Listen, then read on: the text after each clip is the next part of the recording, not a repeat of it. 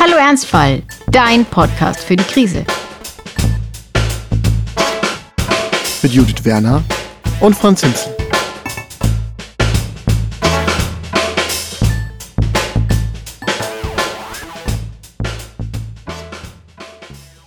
Einen schönen guten Morgen, Judith. Ich hoffe, du hast gut geschlafen. Ich habe einen Stein geschlafen, aber ich bin immer noch sehr müde, ehrlich gesagt. Ich fühle mich eigentlich wie 10 Uhr abends, dabei ist es 10 Uhr morgens. Ja, ich habe ja heute geträumt von dir. Ich habe geträumt, dass du dir so ein super ausgefeiltes Intro mit sehr vielen Fremdwörtern überlegt hast. Also so eine Ebene mit Dante und Shakespeare. Hm. Und ich dann gesagt habe, hm, nee, ich glaube, ich glaub, wir müssen es kürzen. Wir haben da nicht den Platz dafür. Das ist ja gut und schön, aber jetzt komm bitte mal zum Punkt hier. Und so ist es dann halt heute auch Weil ich ja geworden, diejenige ja. bin, die selten zum Punkt kommt. Ne? Also es ist, es ist ja, das ist, also, Ja, also es ist, es ist ja das nur ist, glaube ich, eine. Übertragung. Ja, das glaube ich auch. Ich äh, habe ja eh eine andere Meinung als mein Unterbewusstsein, aber Wir sind viele. ich fall heute mal total mit der Tür ins Haus, so ganz ohne Umschweife, weil heute soll es, wie du schon angedeutet hast, ums Müdsein gehen. Mhm. Es ist ja hier ein äh, Potpourri der schönsten Krisen, mit denen man als Erwachsener so konfrontiert ist. Und da gehört die chronische Müdigkeit auf alle Fälle dazu. Passenderweise bin ich ja heute im Schlafzimmer, wo ich schon sehr lange nicht mehr war. Also im Schlafzimmer habe ich das letzte Mal aufgenommen. So, ich, ganz du warst generell schon länger nicht mehr im Schlafzimmer, klang jetzt so, als Ich war auch länger schlafen. schon nicht mehr im Schlafzimmer. Nein, nein, also ich schlafe nicht. Das ist, das Schlafen ist halt was für Loser. Aber wir, die wir im Kapitalismus bestehen, ja, wir, die wir einfach äh, Aktiengewinne machen und äh, in, bei Hedgefonds arbeiten, wir, wir schlafen einfach nicht. Weil du musst ja vorstellen, in Tokio hat die Börse halt schon längst auf, so. Jedenfalls Grundmüdigkeit, ja.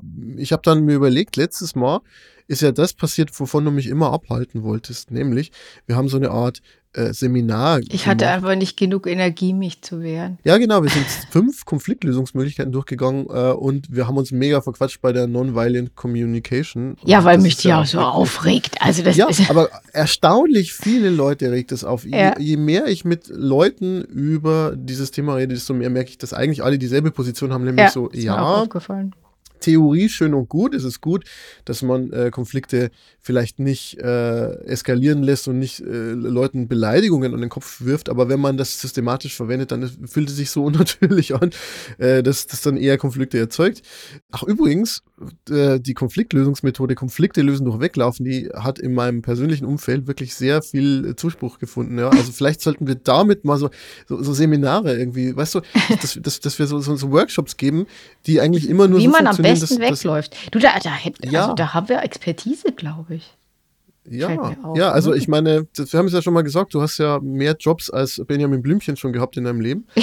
Ja. Es gibt ja auch so ein schönes Lied von Tokotronik, das geht so auch in die Richtung, sag alles ab, geh einfach weg, halt die Maschine an, frag nicht nach dem Zweck.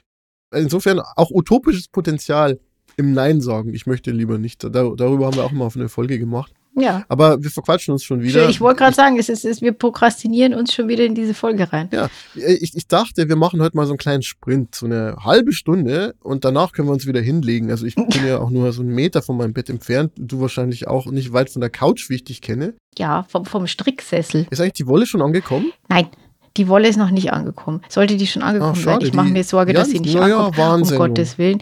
Keiner versteht, was du meinst. Franz, erzähl doch mal. Wieso hab- schickst du mir denn besorgt. Wolle? Du, genau. Äh, Normale Leute, die nach Amsterdam fahren, die besorgen sich anderes Material, wenn die dann so. Aber auch. Naturstoffe. Ich, also, ja. ja, ich hingegen war in Amsterdam und habe mir die Stadt angeschaut und die Museen angeschaut und äh, habe aber auch Judith ähm, vom angesagtesten Strickdesigner der mindestens der Welt, glaube ich, Ja, oder wie- Stephen einen West und du warst bei Stephen and Penelope, der wahrscheinlich teuerste Wollladen des Kontinents, aber äh, Ja, Ja. 100 Gramm 28,50. Ich glaube, da sind wir bei anderen Substanzen wirklich schon billiger. ja, aber da, da, das war noch nicht der teuerste, der es in, den den es in dem Laden gab, das muss man auch sagen. Also ich habe mich ja dann, ich habe mich dann ja nach, ich habe dir ja mehrere Mails geschrieben mit genauen Beschreibungen und, und Partienummern und dir auch noch die englischen Erklärungen und mich dann aus Knauserigkeit dann doch für einen Strang entschieden, aus dem jetzt eine Mütze Also es werden wird. war de facto so, dass ich gesagt habe, ja, ich bin hier in Amsterdam, soll ich dir was mitnehmen? Und du so, nein, nein, ja, vielleicht, aber wirklich nicht. Und dann hat Judith mir so eine vier Seiten E-Mail gesch- geschickt und die aber dann wieder korrigiert. Weil Ja. sie, und aber, jetzt erklär doch noch mal ganz kurz, was war das Besondere an diesem Wollknäuel? Für 28,50. Also das ist natürlich erstens feinstes Merino und außerdem ist es handgefärbt. Und von daher ist es ja quasi ein Schnäppchen, weil da hat ja jemand ganz lang Zeit für die Farbe und das Aufwickeln und so weiter verbraucht. Und ähm, ja, nee, das ist äh, tatsächlich ein, ein sehr schöner Strang Wolle und äh, der kommt aus England. Das heißt, da sind wahrscheinlich auch noch Zollgebühren und sowas mit dabei. Und von daher ist quasi, quasi, quasi, also also ein Schnäppchen, Schnapper. Aus England nach Amsterdam und dort von mir nach Berlin genommen Ja. und dann per Warnsendung nach Regensburg geschickt. Ja, sehr, sehr schön. Ich muss sagen, es ist eigentlich auch echt nett, dieser Laden. Also, aber es, es roch so ein bisschen. Ich habe ja schon mal erzählt, ich habe früher mal, also äh, in meiner Zivildienstzeit musste ich mal so eine mongolische Jurte, ähm, die aus mongolischen Ziegenhaar bestand, zusammenbauen.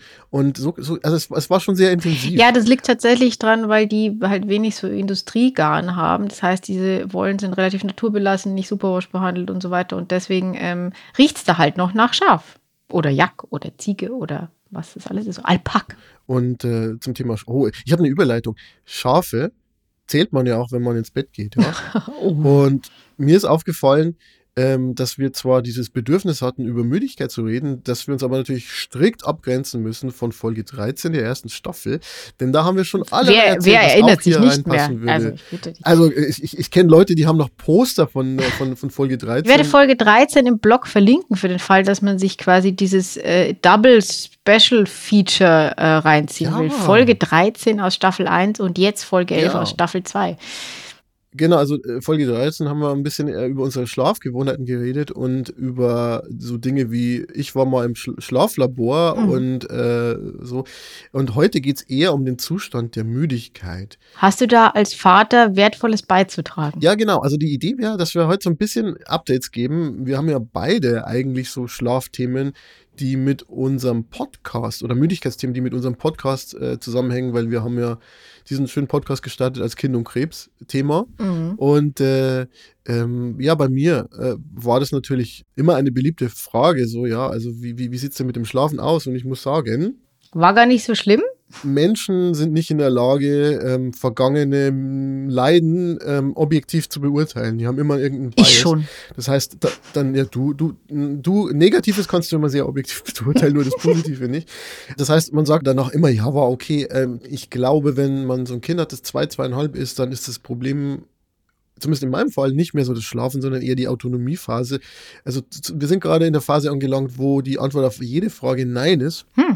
Ähm, was dann aber auch irgendwie hilfreich ist, weil man dann weiß, dass man im Grunde eh nichts zur Argumentation erreicht. Also es war so, so eine kurze Phase, wo das Kind äh, schon ähm, sprechen konnte und äh, sehr, sehr, sehr rational schien, bis es dann in die gemerkt hat, dass man auch einfach mauern kann, indem man die Worte so verwendet, dass die andere Person keine Chance mehr hat.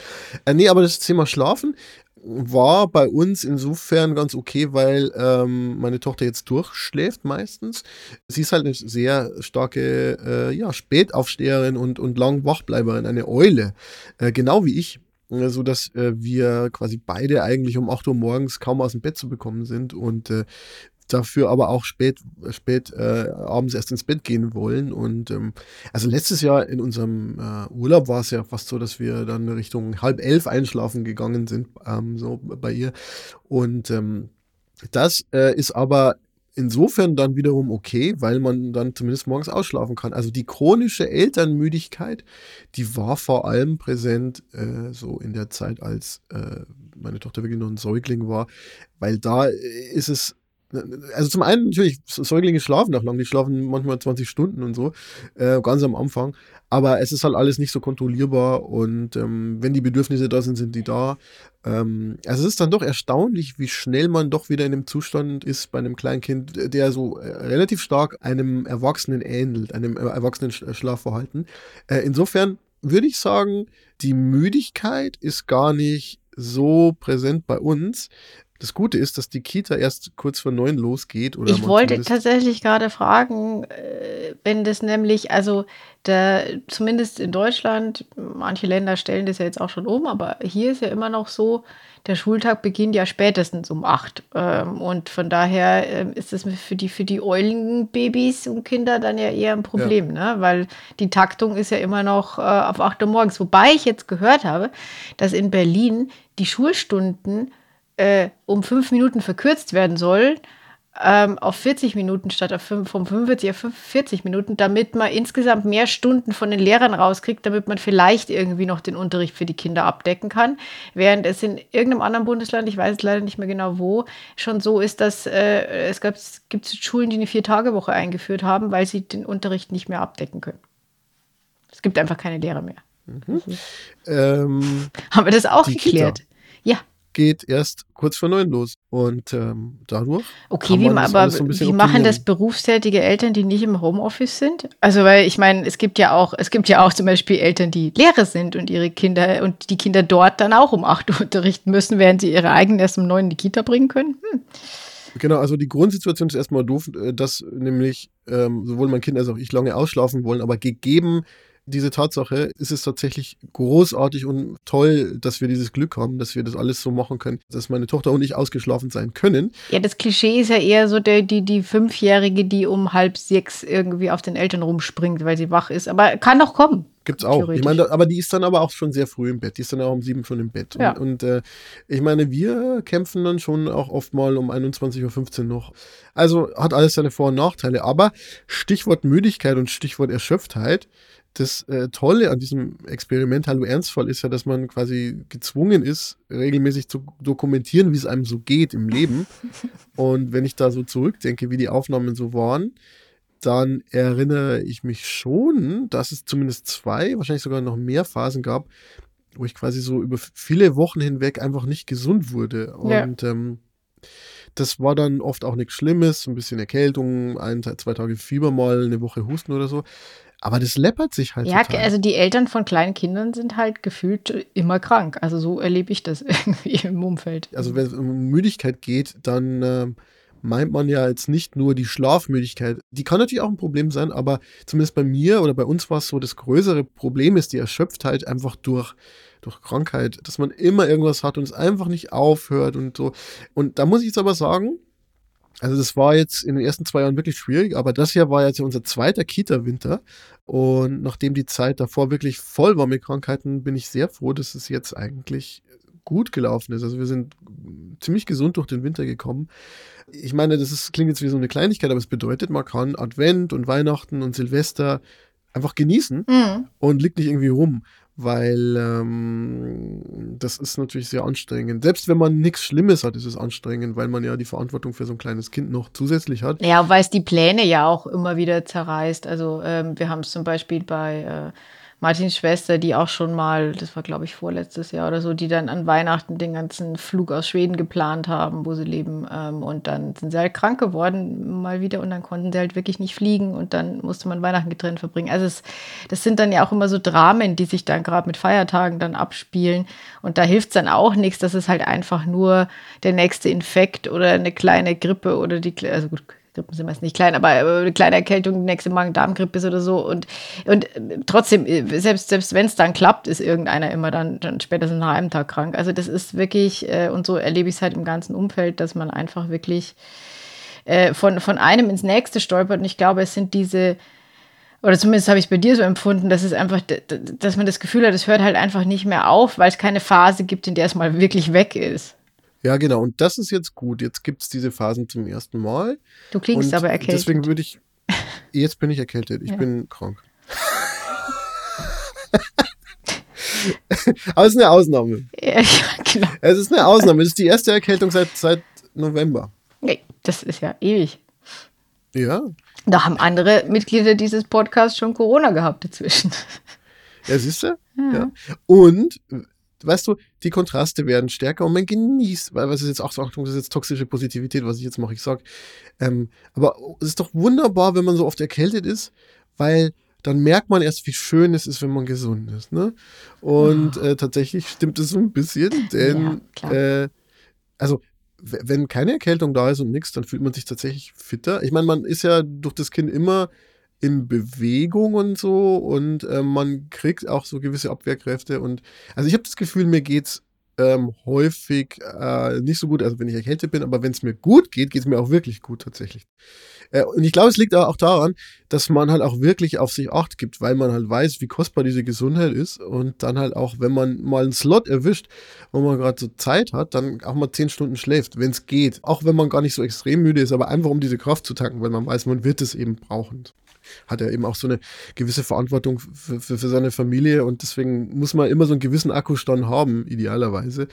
Das ist aber auch eine Erkenntnis, die erst in der letzten Zeit gekommen ist und toi toi toi, dass es auch so bleibt. Aber ich möchte auch noch gern ein Update von dir, weil wir haben in den frühen Folgen ja über das Thema Fatigue mhm. gesprochen, also diese Erscheinung, die eintritt bei Leuten, die Krebstherapien machen, wenn ich es richtig in Erinnerung habe, und die eigentlich so eine, eine chronische Müdigkeit bedeuten. Wie war das bei dir damals und wie hat sich das entwickelt? Also äh, tatsächlich ist der Begriff ja ein bisschen bekannter jetzt geworden, hatte ich den Eindruck, weil der eben auch bei Long Covid eine Rolle spielt. Also diese chronische. Erschöpfung kennt man jetzt auch aus diesem Bereich und deswegen habe ich jetzt tatsächlich, würde ich sagen, in den letzten eineinhalb Jahren deutlich mehr darüber gelesen, gehört. Ähm, also es ist als, als Begriff, als Idee, als Problem ein bisschen präsenter im Diskurs. Das finde ich an sich ganz gut. Ja, wie war es? Also das Problem bei, gerade bei sowas wie Erschöpfung und Müdigkeit. Also klar, wenn du sagst, ihr habt irgendwie zwei Nächte wegen einem schreienden Kind nicht geschlafen, wird niemand sagen, ja, du bist nicht müde. Das Problem ist, wenn du es nicht so genau identifizieren kannst und einfach so diese grundsätzliche Erschöpfung hast. Und das ist bei Fatigue eben der Fall. Das ist eine Erschöpfung und eine Müdigkeit, die durch Schlafen nicht wirklich besser wird. Also Du musst natürlich trotzdem regelmäßig schlafen und viel schlafen, aber ähm, du kannst die nicht wegschlafen. Du wirst nicht aufwachen und sagen, ach so, jetzt fühle ich mich aber irgendwie erfrischt. Mhm. Und weil es etwas ist, wofür es keine schnelle Lösung gibt, glaube ich, dass es gesellschaftlich auch schon wieder schwierig ist, weil wir in einer Zeit leben, in der es halt äh, eben schnelle Lösungen gibt. Also entweder äh, schläfst du dann halt mal oder du schmeißt irgendwas ein, im Zweifelsfall noch. Aber auf jeden Fall sollst, willst, musst du ja irgendwie wieder funktionieren. Natürlich ist man da jetzt während so einer Krankheitsphase irgendwie rausgenommen, aber wir haben ja auch ganz viel darüber geredet, dass ich von dieser ewigen Erschöpfung erschöpft war. Also dieses ständige Gefühl von Müdigkeit, ist wahnsinnig aufreibend emotional, weil du ja irgendwie versuchst, ein, ein Leben zu führen in irgendeiner Art und Weise, so schwer das unter einer Chemotherapie eh schon ist.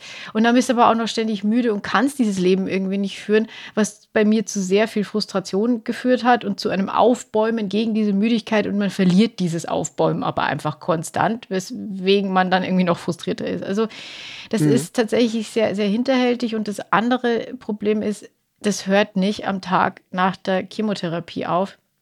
Ich habe eine tatsächlich erst vor zwei Tagen eine so eine Umfrage, das sind keine belastbaren Studien, das war eine Instagram-Umfrage von einem äh, Brustkrebs-Podcast aus den USA. Die haben gefragt, hat bei euch die Fatigue aufgehört, nachdem die Akuttherapie, also Chemotherapie oder Bestrahlung beendet war?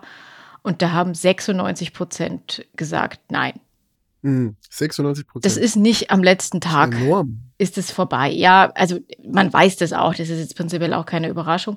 Die Frage ist aber halt, wie lange hält das an? Und ähm, die Antwort ist, glaube ich, gefühlt bei allen zu lang. Weil man, also gerade wenn dieses Gefühl von, ich habe diesen ganzen Berg jetzt hinter mir, jetzt möchte ich, jetzt möchte ich endlich wieder ein bisschen gutes Leben haben, und dann ist, hat man aber einfach diese Erschöpfung die ganze Zeit noch. Das ist sehr, sehr schwierig. Und die Problematik, die halt, wenn es um jetzt Behandlung oder so weiter geht, also erstens gibt es gibt jetzt nicht irgendwie ein konkretes Medikament dagegen. Ähm, und äh, wenn man das irgendwem erzählt, ich war mal bei so einer äh, Krebsberatungsstelle auch, eben auch, weil ich immer noch das Gefühl hatte, ich finde einfach nicht wieder zu mir irgendwie oder, oder ich, ich, ich, ich schaffe es nicht, diese, diese Erschöpfung zu überwinden. Und sagte mir die Frau halt einfach, ich soll halt mal mehr Kaffee trinken. Ähm, ja. Das ich das war, war hier mal eine gute Lösung. Ja, also da habe ich mich dann schon auch gefragt. Aber ähm, ja, es, also faktisch gibt es einfach nichts dagegen, ähm, außer was einem geraten wird, ist halt, sich möglichst viel zu bewegen. Und darüber habe ich ja auch äh, in diesem Zusammenhang schon öfter äh, gesprochen, weil ich das nicht so wirklich glauben wollte und konnte, weil du bist so müde und dann erzählen sie dir, du sollst jetzt auch noch spazieren gehen und dann sollst du bitte auch noch Sport machen.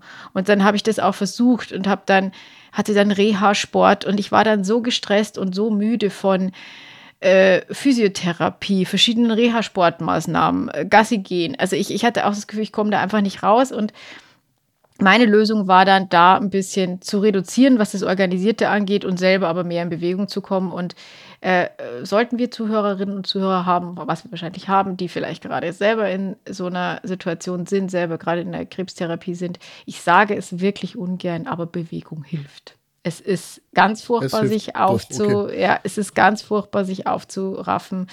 Du fühlst dich erstmal überhaupt nicht besser, aber langfristig ist das Einzige, was mir geholfen hat, wirklich mich konsequent viel zu bewegen. Das kann auch sein, was es will. Man kann, wer schwimmen gehen will, also soll spazieren schwimmen. Gehen, spazieren gehen, auch, damit erstmal an, ja, damit erstmal ja. anfangen, aber tatsächlich hat es beim, also bei mir hat es noch nicht gereicht, um auch die Knochenschmerzen und so, jetzt war nicht nur die Müdigkeit, äh, aber so zu überwinden, sondern ich muss jetzt da wirklich mit Joggen anfangen.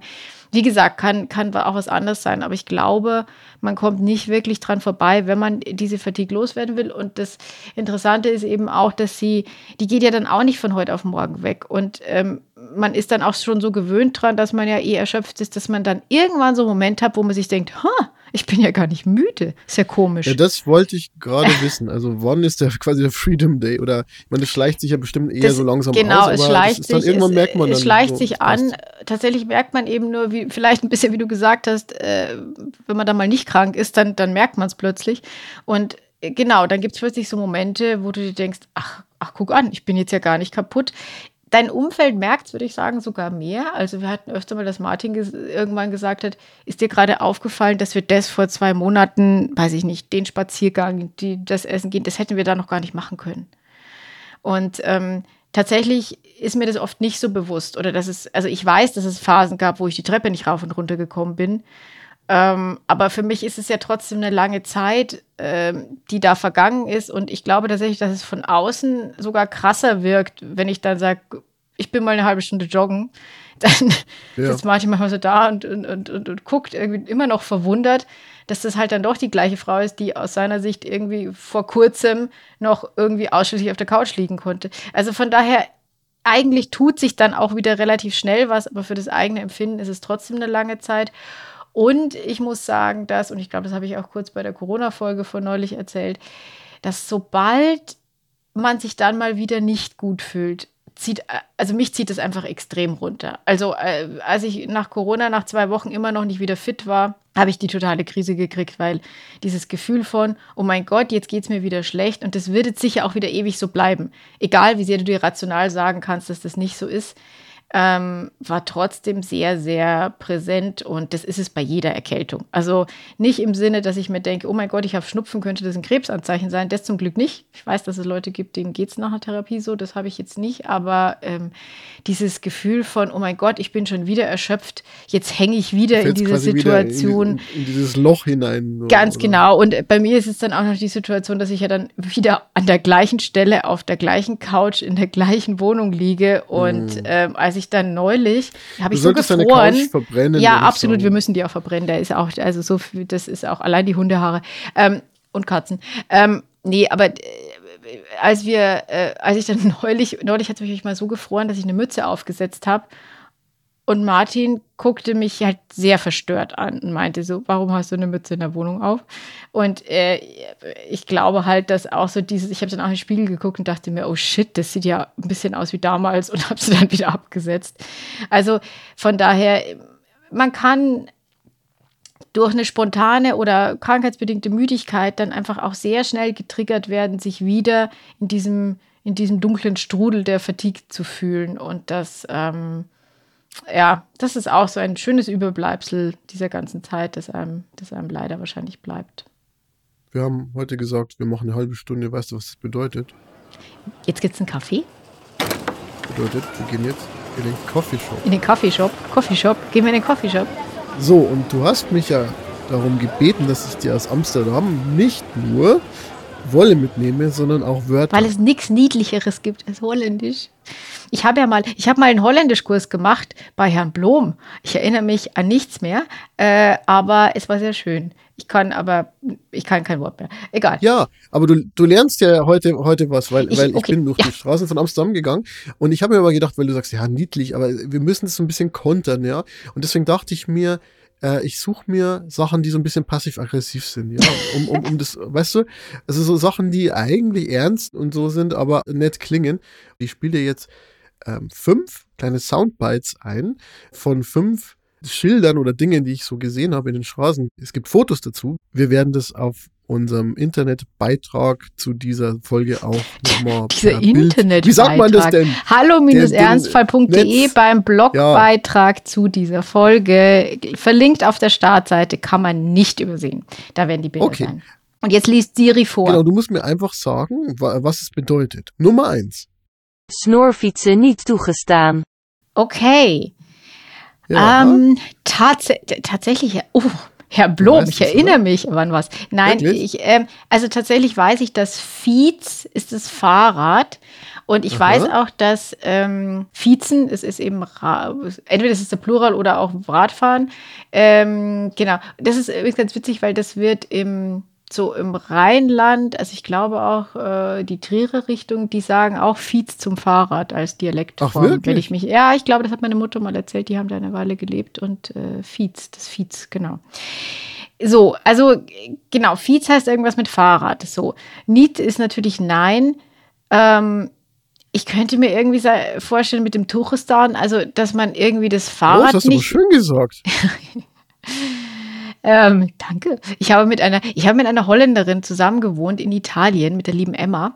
Und äh, hallo Emma. Äh, hallo Emma. Emma äh, hört sich den Podcast. Wir hatten Emma schon mal im Podcast. Emma hat, hat, hat den hat äh, Van Gaal vorgelesen. Genau. Ja, ja. Und die hat mir nämlich mal was beigebracht. Und zwar war das äh, im Zweiten Weltkrieg war es irgendwie so, dass äh, es, es gab so Codewörter, ähm, um Deutschen irgendwie zu erkennen, wenn die sich irgendwie äh, als Holländer ausgeben wollten oder irgendwie sowas. Und da gab es so ein paar Wörter, die die sagen mussten und da konnte man halt äh, einfach erkennen, ähm, äh, Kartoffel ob, ist. ob man eine Kartoffel ist, genau. Und ich glaube, eins war der Ort Scheveningen oder irgendwie so, was wahrscheinlich jetzt falsch ausgesprochen ist.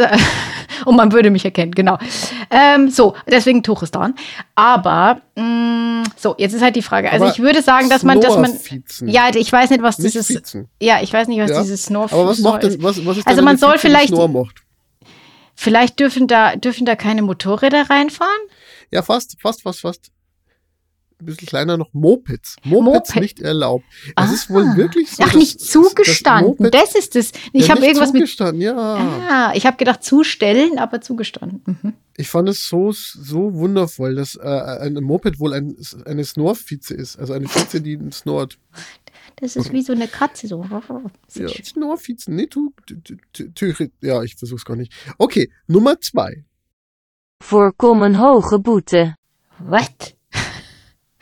Es ist, ein, äh. es, ist ein, äh, es ist eine Mahnung. Äh, es ist so ein, wenn, wenn ich Ihnen mal einen Tipp geben darf. Ey, warte mal, aber sind das. Da kommen hohe Boote vorbei? Ist das vielleicht bei so einer Brücke? Nee, gerade, nee. Also, aber hoch pass auf, pass auf. Ho hoch ist, ähm, also ich glaube, das ist hoch. Ja, das glaube ich auch. Ja. Es kommt ein hoher Bote. Ist das so eine Warnung vor dem Engel Gabriel? Achtung, jetzt kommt er gleich wieder? Was? Wir stochern natürlich im Nebel, weil ich keine Ahnung von dieser Sprache habe, aber ich weiß, was es auf Deutsch heißt. Verrat's mir, ich glaube, da komme ich nicht drauf. Ja. Vermeiden Sie ein hohes Bußgeld. Uh, ja, nee, da wäre ich nicht drauf gekommen, glaube ich. Und was, wie konntest du es denn vermeiden? Die englische Übersetzung war Avoid getting a hefty fine ah, or, or, throw your waste into the container und nicht daneben hin. Okay, jetzt kommt ein Aufkleber, den habe ich im Intercity nach Amsterdam, habe ich den im Abteil gefunden. Het klopt niet. Ich glaube, ich kann mich an Het kloppt erinnern und das hieß, das stimmt. Das war so eine Phrase, die wir da gelernt haben. Ah, also würde ja, das heißen, das stimmt dann, nicht. Ja. Genau, Aber was stimmt nicht denn nicht? Ähm, keine, keine, Ahnung. Also das ist so ein Aufkleber, so ein Spaßaufkleber. ähm, einfach mal, versucht, vielleicht ist es, das, das einfach mal nein also ich dachte zunächst, dass es sowas heißt wie das klappt nicht, aber es ist es hat eher was mit Stimmen im Wahrsein zu tun, offenbar. Ja, aber, ja, das, aber es ist ja trotzdem die gleiche Richtung. Ja, ja. Mhm. So, jetzt kommt nächstes, was, was phonetisch sehr, sehr schön ist. Nummer vier. Geen fietsenplaatsen. Geen Fietsenplatz. Ja, das heißt wahrscheinlich kein Fahrrad keine abstellen. Vize? Genau, keine Fahrräder abstellen. Wunderbar, ha. sehr gut. Okay, und beim letzten, da kommt ein sehr schönes, durchgekoppeltes, langes äh, Substantiv vor. Nee, geen ongeadresseerd reclamedrukwerk.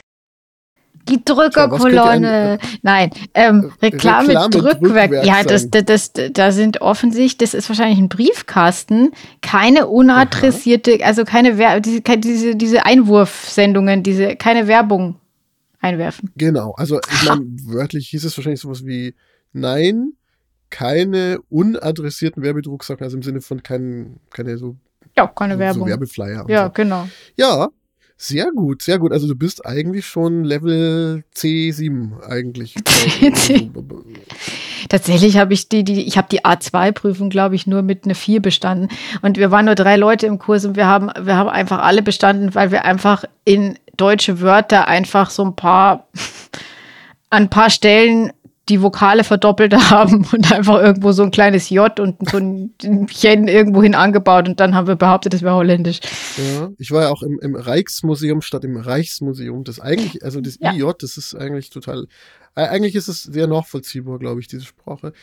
War, war übrigens sehr schön. Ich, ich war Du warst in der dieser, Jahrhundertausstellung. diese äh, Vermeer-Ausstellung. Ja, das ja, ist, und zwar, äh, ich bin am sehr 10. neidisch. Februar äh, bin, ich, bin ich nach Amsterdam gekommen, ohne mich in irgendeiner Weise auf irgendwas vorzubereiten. Ich wollte einfach nur diese Stadt anschauen und dann habe ich, hab ich mir so ein Museumsticket organisiert fürs Rijksmuseum. Also das große Museum. Große Kunstmuseum, ja. dann wurde mir im Hotel gesagt, oh, heute fängt diese Jahrhundertausstellung an, wo das erste Mal überhaupt Jan Vermeer-Bilder an einem Ort sind. Also der hat ja nicht viel gemalt, oder das ist zumindest nicht viel Ich glaube, es sind um die irgendwas zwischen 30 und 40 Bilder, wenn ich mich nicht täusche. Genau, ne? genau, ja. genau. So, sowas. Und, und ähm, also so ein Großteil seines erhaltenen Werkes wurde quasi jetzt zusammengefügt, ausgeliehen aus New York, aus Ja. Berlin und so. Und ähm, war an einem Ort zu sehen. Und dann war ich in diesem Museum und habe mich gefreut, dass ich zufällig die Jahrhundertausstellung sehen darf. ähm, habe dann aber gemerkt, dass ich keine Karten habe, weil es eine separate Ausstellung war und habe dann aber mich so ein bisschen angestellt und habe gewartet und dann gab es so Restkarten und dann war ich zufällig vor diesem Mädchen mit dem Perlenohrring, das man ja kennt. Oh, wie Äh. Die Bilder sind alle sehr kleinformatig bei Vermeer, ne? Das sind keine, sind Ja, keine genau. riesen, riesen Leinwände, ja. Genau, und was, was mir immer auffällt, ist, ähm, die Gesichter sind immer so ein ganz kleines bisschen verschwommen, so als könnte man die nicht so wirklich fassen im Vergleich zu dem, was außenrum ist. Und ähm, es gibt sehr starke Hell-Dunkel-Kontraste. Ja, Lichtschatten ist, ist ein Riesenthema Genau. bei Vermeer. Ja. Und, und äh, was mich ja immer beschäftigt, ist, äh, er hat irgendwann äh, zunächst mal so, so christliche Szenen gemalt, biblische Szenen und so. Und ähm, irgendwann hat er angefangen, Alltagsszenen zu machen. Weil Was total ungewöhnlich war in dieser Zeit. Ja, genau. Ja. Und ähm, was da passiert ist, wissen wir nicht. Es war wohl so, dass es ihm mehr Spaß gemacht hat und er ein bisschen mehr ausprobieren konnte mit diesen Perspektiven, weil man bei den christlichen Motiven ja sehr festgelegt war auf so eine gewisse Optik. Und er hat damit aber natürlich auch Leute dargestellt, die per, per se noch nicht normalerweise in Gemälden waren. Es war eben kein Porträt von ähm, einem reichen Kaufmann oder einem Adligen, sondern halt, äh, es gibt ja die Milchmarkt zum Beispiel, die da diesen, diese Milchkanne in der Hand hält. Ja, was ich auch schön fand, war, ähm, ich habe vor kurzem gesehen, dass es eine künstliche Intelligenz gibt, die dieses Mädchen mit dem Perlenohrring nimmt und außenrum so äh, quasi sich vorstellt, wie das ausgesehen haben könnte. Und das war sehr Mhm. beeindruckend. Und äh, das, das hatte ich so im Hinterkopf. Und dann war es natürlich nochmal umso berührender, dieses Bild einfach so zu sehen, ohne was außenrum. Ist eigentlich auch schöner. Was interessiert mich, was die Frau für ein Müsli im Schrank hat im Hintergrund. Das ist völlig egal. Ich würde sagen, es wird bei mir Zeit fürs Frühstück. Müsli ist ein gutes Stichwort. Mal schauen, ob noch was da ist. Und ansonsten verabschieden wir uns aus dieser gar nicht so müden Folge über die Müdigkeit. Nö, und auch gar nicht so kurz. Und gar nicht so kurz. Und äh, beim nächsten Mal äh, bin ich dran und werde auf die Zähne Ja, ja. vorbereitet sein. Mhm. Ich habe Angst und werde in diesem Zustand verharren, bis wir uns das nächste Mal treffen. Adieu. Bis dann. Tschüss. Danke, Will.